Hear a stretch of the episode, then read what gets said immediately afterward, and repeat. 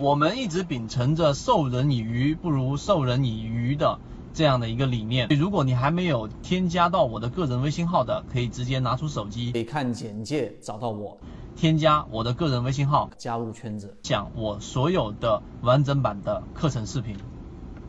今天一位船员问了一个很好的问题：什么叫做无背驰不缠论？如果你想把缠论弄明白，进入到实战交易，那这是一个非常好的问题。今天我们用三分钟给大家去聊。首先，第一点，这是一个好问题，是因为把我们的所有的关注力、我们的注意力集中在了缠论的一个非常核心的背驰这个概念。因为背驰牵引着很多其他的概念。如果没有背驰，我们先说第一点，如果没有背驰，中枢就失去了意义。第二点，如果没有背驰，所有缠论类型的买卖点它也失去了意义。第三点。如果没有背驰，所有的在缠论当中的级别也自然失去了意义。我们拆分给大家去说。首先，第一点，为什么说没有背驰就没有所谓的中枢的意义呢？首先，背驰是什么概念？大家要明白，所谓的背驰就是我们要去寻找股价在上涨或者下跌过程当中的。非理性的区域上涨过程当中，然后它的上涨动能衰竭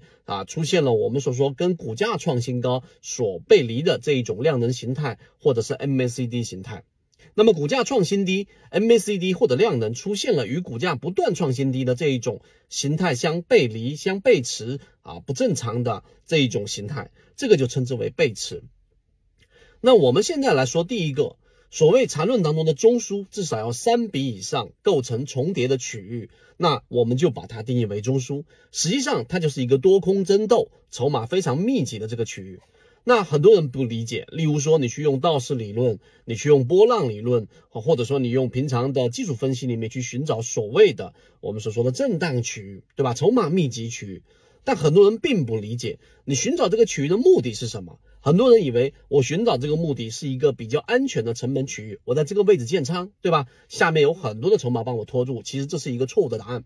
那回到刚才我们所说的，你寻找所谓的中枢，寻找所谓的多空争斗的最密集区域的目的，是为了需要找到在过程当中里面的这一种力度的大小。当一个中枢形成快速的跌破中枢，在下跌过程当中，一旦形成背驰，这个中枢就产生了意义，因为它形成了缠论当中在次级别上发生背驰的第一类型买点。那么，当股价突破了这一个中枢，回踩过程当中在次级别上发生背驰，那么实际上在这个过程当中就形成了缠论当中力度最大的第三类型买点。所以这个就是我们刚才解答了这一个两个问题，一个是中枢的意义，一个是类型买卖点的一个意义。第三个就是到底为什么我们说的背驰跟我们所说的级别有非常重要的关系呢？很多小白交易者从来不跨级别去分析一个标的或者行情。这是极其极其极其小白的一种行为，因为在他他的世界当中，所有的交易都是日线级别，所有的交易我就看他现在日线级别。其实，在六十分钟级别，在三十分钟级别，在十五分钟级别，在周线级别、月线级别、年线级别，他们其中的这一种关系，是我们以前给大家讲过的一个啊，像一棵树，对吧？大家看过 Lucy 这个这部电影。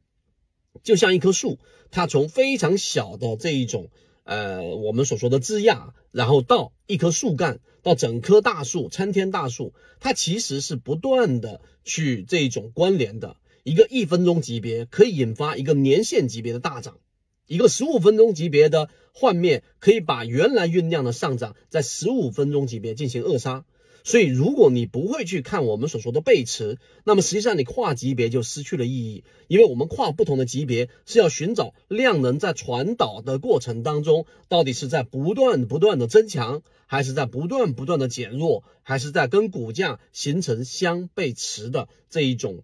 非理性状态。那于是我们就可以从中找到我们所说的要的买点、